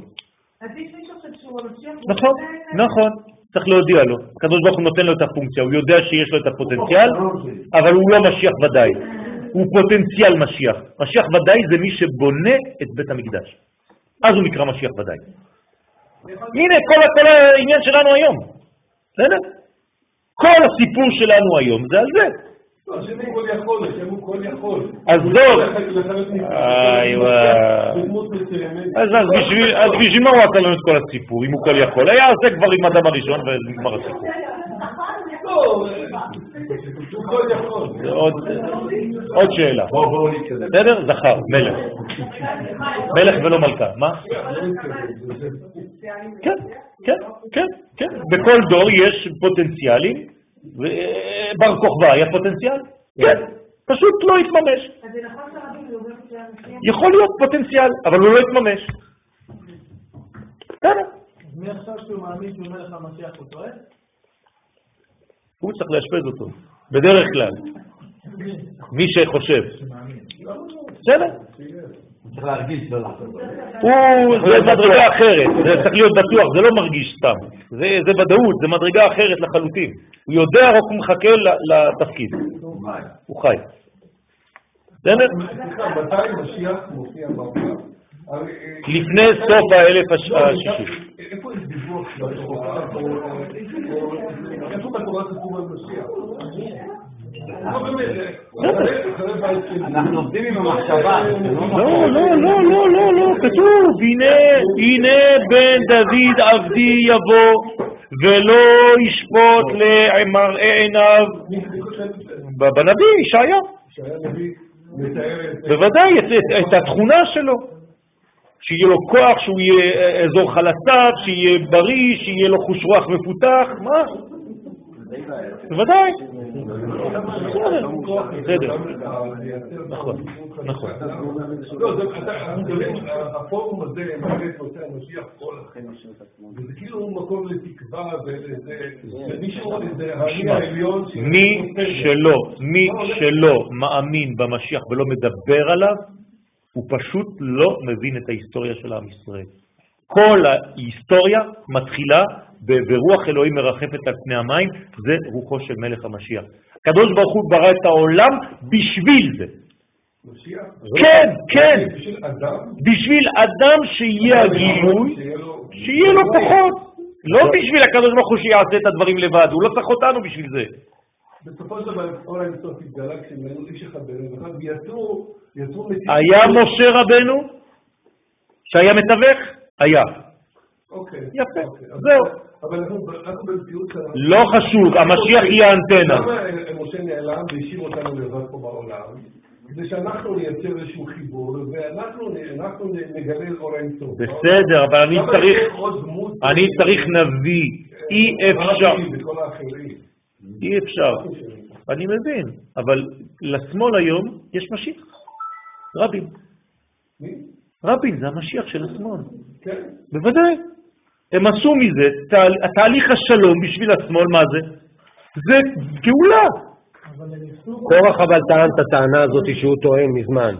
שמשה לא צריך אותו. שכל העדה, כל העדה כולם קדושים, מדוע תתנשא וזה, מי אנחנו צריכים אדם עכשיו שיעמוד מואל? כולנו קדושים. אז זה קורח כבר עשה מזמן, והאדמה בלעה אותו. זה לא עובד. נעשה משהו אחר, תחליט. אבל קורח צדק, קורח צדק, פשוט הוא לא היה בזמן הנכון. עובדה ששמואל זה הגלגול של קורח, וכש- וכשבעם ישראל בא לשמואל... לא, אבל אני עוד לא ראיתי ששמואל כתב, כשעם ישראל בא לשמואל ואומר לו, תמליך עלינו מלך, אז שמואל אומר להם, אתם טועים, כי אתם נמצאים מדרגה מספיק גבוהה כדי בעצמכם להיות מלכים. אז מה זה הטענה הזאת פתאום? נכון. לא. נכון, אבל אנחנו בעצם צריכים מלך. הטענה זה בגלל שזה היה ככל העמים. זאת הטענה הלא נכונה. זה לא מלך ככל העמים. זה מלך מיוחד שהקדוש ברוך הוא מעמיד אותו על ידי נביא. לכן ליד המלך חייב שיהיה נביא. כלומר, כשיבוא מלך המשיח, יבוא קודם לכן אליהו הנביא, והוא יאמת את מציאותו של מלך המשיח כמלך משיח. זה עוד בן אדם עם הגבלות. בסדר? הנביא, גם יש לו בעיות קיבה וכאלה. נכון, ושמן מאוד והכל. כן, לא, אני לא צוחק. אליהו הנביא היה כזה. מה זה גדול? מפחיד. מי שהיה רואה את אליהו הנביא היה בורח. כן, כמו אגריד. אגריד. בדיוק. והארי פוסטר, טוב. מכת חושך שהייתה במצרים התגלתה באדרת חדשה בדמות מלכות יוון. זהו, זה אותו דבר. יציאה מרשות היחיד, סוד, ונפילה לרשות הרבים, זה עניין הגלות. על הפיזור הנפשי הזה נאמר עיניים להם ולא יראו. התכונה היסודית של חודש כסלו מופיעה בספר יצירה בפרק ה', המליך אות סמך בשינה. אמרתי לכם? כלומר, החודש הזה הוא חודש שרוצים לישון. זה המלך של החודש, הוא נקרא סמך, אוקיי? הוא כל הזמן סומך נופלים, זה המיטה. כן, המיטה היא סומכת את, את הנופלים. וקשר לו כתר, וצרפן זה בזה, וצר בהם קשת בעולם. המזל שלו זה קשת. וכסלו בשנה, החודש המתאים לזה זה כסלו, וקיבה בנפש זכר ונקבה. כלומר, האיבר של החודש שצריך לטפל בו זה הקיבה. כלומר, כל הטיפולים החשובים ביותר החודש הזה זה בקיבה. כלומר, להיזהר מה קורה עם הקיבה בחודש הזה. בסדר? עכשיו תשימו לב, זו אינפורמציה שנותן לנו מי? אברהם אבינו. עכשיו אברהם אבינו מקבל את זה בנבואה, זה לא שהוא הלך לבדוק, זה נבואה, עוד פעם, ממי זה בא? מהקדוש ברוך הוא, מהבורא עצמו שיודע בדיוק איך אני פועל. והוא אומר לי בחודש הזה, ככה זה יהיה. בדף נ"ב, הוא ממשיך, שם בספר יצירה, המליך עוד ג' לא רק שיש סמך, יש גם ג' בחודש, וקשר לכתר וצר בו צדק בעולם. כלומר, יש כוכב שנקרא צדק, הוא יהיה אחראי על העולם בחודש הזה. כלומר, בחודש הזה עושים צדק. ויום שני בשנה. כלומר, זה יהיה יום שני. כלומר, כל ימי שני הם, היו, הם יהיו בחודש הזה הימים הכי הכי הכי כסלבים. אתם מבינים מה זה אומר? יפה. זאת אומרת שבחודש בחודש כסלו צריך לתפקד כגיבור, ויום שני בשבוע זה גבורה, כי מתחיל ביום ראשון חסד. סליחה? נכון, זה היום של ההפרדה של הדברים, וצריך לעשות מזה דבר טוב, כלומר לעשות מזה בירור. כלומר, ביום שני תעשה בירורים. עכשיו, אותיות החודש הן ס"ג, לפי מה שאמרנו. מזל החודש קשת, נוצר באמצעות האות סמך, וכוכב צדק, שהוא כוכב הלכת הגדול ביותר במערכת השמש, נוצר באמצעות האות ג'. הקדוש ברוך הוא ברא את המזל הזה דרך אותיות, סמך, והוא ברא את הכוכב הזה דרך האות ג'. מה זה אומר? תכף נראה. חכמי הסוד מגלים את עוצמתם, כן, את עוצמת השם סמך ג'. כלומר, אני לוקח את שתי האותיות, ומי שכבר למד קבלה, הוא יודע שזה שם מיוחד, נקרא שם סג. ומייחסים אותו לספירת הבינה. אז אני עכשיו חוזר למציאות פשוטה. מה מתגלה בחודש כסלו? ספירת הבינה. מדובר בערך המספרי של מילוי שם הוויה בצורה כזאת, י', כ', ו', כ', אם תיקח את כל האותיות תגיע ל-63. כלומר, מספר החודש זה 63. מה זה 6 ועוד 3? 9. 9 זה אמת. כלומר, האמת מתגלה בחודש כסלו. נכון. לפי זה מובן שהכוח המוטבע ביקום בחודש כסלו מגיע אלינו מן הרובד הפנימי של המציאות, זה נקרא עולם הבא, כי בינה נקראת גם עולם הבא. להבין דבר מתוך דבר, כלומר תעמיק בחודש הזה. אל תיקח את הדברים ברובד החיצוני ותפסיק. קומה זו מאפשרת למוח האנושי לשלוט על החומר.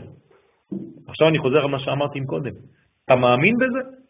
יש לך ברכה ואפשרות להצליח. אתה לא מאמין? זה בסדר. ברגע שאתה אומר, אני לא מאמין, מה קורה לך? אתה פשוט נסגר. סוגרים אותך. זהו, נגמר, סוגרים אותך. מי שאומר אני מאמין, אשרי המאמין, מה זה אשרי המאמין? אני מאשר דרכו. כלומר, אצלו זה יפעל.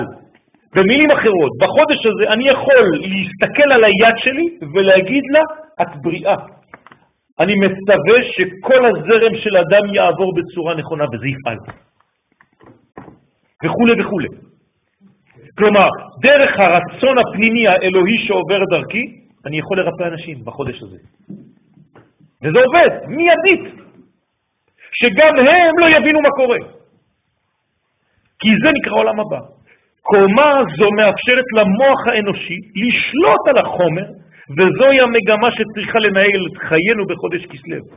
השבת שליטתנו על החומר, על חומר החיים, עד כדי הפיכתו של החומר להיות נאמן לערכי הנשמה. בוודאי. נכון, זה פנטסטי. זאת אומרת שאם אני מאמין באמת בזה, אני הופך את הגוף שלי לנשמה. עכשיו, הנשמה שלי נצחית? נצחית. נכון? מה, אתה מדבר על כרגע ריפוי מחלה או כל תופעה? כל תופעה. כל תופעה. רק אם אני מאמין באמת בכוח הזה שמסתובב ביקום, ושהקדוש ברוך הוא נתן לי. זה לא פנטסטי, זה פשוט, זה הטבע שלנו, שפשוט הלכנו ממנו, ברחנו ממנו. ועכשיו אומרים לנו, תחזרו אליו.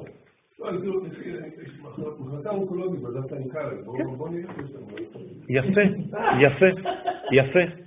בעזרת השם, אז תשמע טוב, בעזרת השם, בעזרת השם, אם היינו באמונה אמיתית בדבר הזה, וזה יקרה, כי זה בעצם התוכן שלנו ואליו אנחנו חוזרים, זה ביאת המשיח, אז לא יהיו מחלות יותר. אנחנו נגיע למחלקה כזאת, ונעבור מחדר לחדר, ונעשה ככה. נגמר. הוא, כולם מקבלים את המיטות, יוצאים. אתה לא מאמין בזה, אנחנו צוחקים, אנחנו מחייכים, בגלל זה זה לא עובד. לא,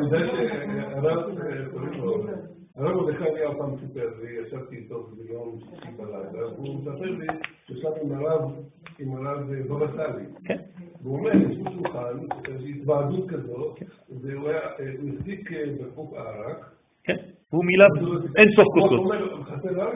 אין סוף כוסות. הוא פשוט הכניס בקבוק ריק והוציא אותו מלא. נכון, נכון. זה עדות של... נכון. נכון, זה לא על טבעי, לא, זה הטבע. מה שהיום אתה חש זה על טבעי, באלף, כן? לא טבע. לא הבעיות. נכון, נכון, נכון, בגלל שכל העולם לא ברמה, אז הוא מתעייף בשביל כולם. אבל כשכולם יעלו, אז הכל יהיה באותה מדרגה. איך היו מרפאים? היו רופאים בזמן התורה? תגידו לי. לא, השאלה אם תוחלת לא היו רופאים בכלל. השאלה אם תוחלת החיים לפני אלפיים שנה הייתה 50 או 100. היית 50. אבל היום היא תהפוך להיות 200, ו-300, ו-400, ולאט לאט נחזור. אנחנו רוצים, המדעים הולכים לזה. בסדר, בסדר. אבל הם אה, דרך הטבע, אני אומר לך עכשיו. לא, לא, זה לא דרך על טבעי. לא, אני אומר לך, זה הטבע שלנו, אנחנו נחזור לזה. הכל הולך לאותו מק- מקום. אין נגדיות, אין התנגדות בין הטבע לבין התורה, בין המדע לבין התורה. חמש. בסדר? טוב. כך הצליחו החשמונאים. כמה הם החשמונאים? תגידו לי. כלום. כמה? זה משפחה. אה? כלום, משפחה קטנה. נגד מי? נגד כל היבמה... נגד מה? אימפריה. אתם יודעים מה זה אימפריה? חמישה ילדים נגד אימפריה. תגידו לי איך זה עובד. איזה גרילה, אתה עכשיו עוד פעם מתרגם את זה למציאות. אני אומר לך, מלחמת חמישה, שישה מקובלים, שישה מקובלים, כל אחד ספירה אחת, זה אירנפין נגד כל הקליפות. שישה מקובלים, הופכים את העולם.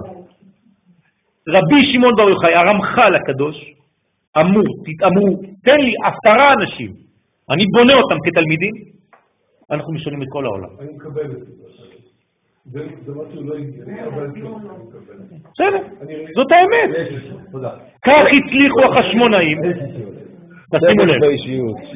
כך הצליחו החשמונאים להשיב את הסדר הנכון לעולם ולהשליט את הרוח על החומר. זה הצליח 200 שנה.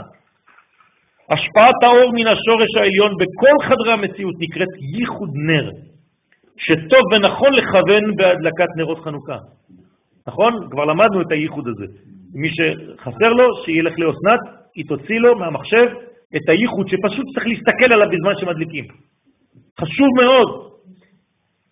ייחוד נר הוא הנוסחה המאחדת בין כל הפרטים, ובכל זאת דואגת לשמור על המיוחד של כל פרט ופרט בפני עצמו, לפי תכונותיו המיוחדות לו.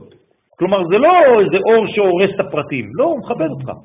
חודש כסלו מחנך אותנו לראייה עמוקה שתופיע בגמר התיקון. ביום ההוא יהיה השם אחד ושמו אחד, זה ראייה כוללת.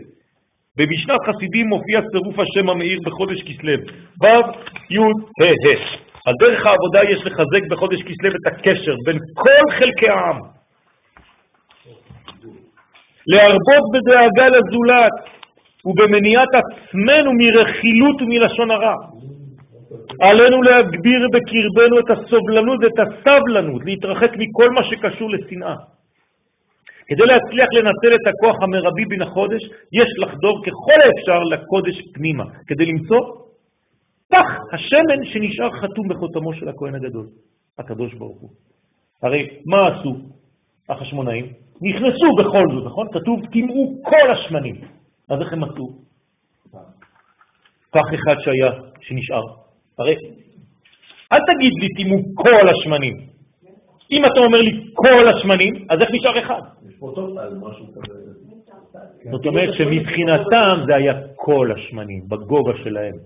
יש מדרגה שהם לא יכולים לראות. אם אתה חודר פנימה, אתה תמצא גם אתה את הפח הזה. הוא עדיין בקודש הקודשים בפנים. נקודת האור הזאת היא סגולה מאת הבורא יתברך והיא חיה תמיד. מי שנכנס פנימה אל תוך היכל הקודש יכול למצוא אותה ולהדליק את חייו מחדש. זה סודו של אין האור. אף פעם חושך מוחלט. בוודאי, בשום מציאות, בשום מצב. בוודאי זה רק היעדר של האור, אתה פשוט לא הדלקת. בשום קושי, בשום... נכון. איפה שאתה לא מדליק, מה יש? חושך. חושך. איפה שאתה לא תדליק יהיה חושך. נכון? איפה שלא תתאמץ, מה תעשה? תשאל. ככה זה בחיים שלנו, נכון? אתה מגיע לאיזשהו מקום, מה אתה עושה מיד? התנוחה המאוזנת הכי כיפית. כולם רוצים רק לשכב. טק. חייב מיטה. כן, חייב מיטה. בטט. אז מה, מה צריך לעשות כדי להתאמץ? לקום, נכון? קשה לקום. כי הקימה היא קשה, אותו דבר פה. הבית הזה, מה היה בו לפני שהיה בית? חושך. עכשיו הדלקנו אורות. ככה זה במציאות. זה סודו של האור המופיע בחודש החשוך ביותר בשנה. תראו, לילה בארבע. האור הגנוז בתורה שאינו מתגלה, אלא למי שמבין שצריכים אנו לעסוק גם בנשמת התורה. בספר הזוהר חלק א' כתוב, אור הגנוז מציל מדין גהנום, הוא מסוגל לתחיית המתים. הנה, על זה אני מדבר. מה זה תחיית המתים? ריפוי של איבר. הרי כשאני מרפא בן אדם, גם אם הוא לא מת, האיבר שעכשיו חולה הוא בסכנת נמק. הוא לא רואה, למה? כי התכונות שצריכות להגיעות לעיניים לא מגיעות. אם אתה מחזיר לו את זה, הוא פשוט פתאום רואה יותר טוב, מה קרה? מזל קשת הוא כוח האיזון המיוחס לחודש כסלו, השלישי בשנה. לכן זה קשת, זה של... שלוש. יוצא שחודש כסלו הוא סוד הקו האמצעי תפארת, נכון? זה השלישית, תשרי, חשוון, כסלו. אמרנו ששלוש זה מדרגה מאוד מאוזנת. מבחינת הכל, מבחינת ישראל. נכון. כוכב צדק המתגלה בו עושה מיתוק מצדק לצדקה. לכן יש להרבות בהשפעה בחודש כולו, ובמיוחד בחנוכה, לתת כסף בחודש הזה. זה נקרא מעות חנוכה, זה נשאר היום, כן? אבל צריך לתת, כל החודש לתת צדקה יותר ממה שהייתם רגילים. והוא סוד אחד מעניין, מעניין תחיית המתים. כלומר, מה זה תחיית המתים? זה פשוט לחבר בין כל החלקים. הרי אם כל התאים שלי מחוברים, אני חי. כשכל התאים חז ושלום חוזרים כל אחד למסוף שלו, זה מוות. אז איך אני עושה את החיות הזאת? פשוט אני מוציא מהכיס שלי, נותן לחבר שלי. או אני מלמד אותו עכשיו תורה. זה השפעה. זה אותו דבר, אני משפיע עליו חיים. אז אני עכשיו עוסק בהשפעה. זה מה שצריך לעשות בחודש הזה, בכל התחומים. שמחה גדולה צומחת מתוך השלמות הזאת, כמרומז בתהילים ק', מזמור, שיר, חנוכת הבית, ראשי תיבות שמחה. בסדר? ומזמור זה נקרא שיר של תודה, שהיו אומרים בכינורות. ראה רש"י, מסכת שבועות. האיבר הפנימי המיוחס לחודש הוא הקיבה, כמו שאמרנו קודם, שעניינה הוא עיכול ועיבוד כל ההפרשות של המערכת. מה זה אומר? שגם אם זה כבר מופרש, זה בירור. כלומר, אתה יודע מה להוציא מהגוף שלך ומה לשמור. אין דבר יותר חשוב מזה. לפי זה בחודש כסלו עלינו לפעול באופן דומה למערכת העיכול ולדחות את החיצונים מחיינו. כל מה שלא מתאים לי, צריך לזרוק את זה לזבל. עלינו לשוב לנקיות היסודית שלנו ולעבוד את השם, כן, לעבודת השם אמיתית, שאין עימה זנבות של שקר. כל מה שמיותר תזרוק את זה לזבל. אנחנו סתם סוחבים איתנו שטויות, כמו שהבתים שלנו מלאים בשטויות. מלא, מלא, אתה יכול לזרוק כל יום שקיות של זבל מלאות בדברים שאתה אף פעם לא משתמש בהם. אתה שנים, שנים פותח את הארון ורואה את אותה חולצה ובחיים אתה לא שם אותה.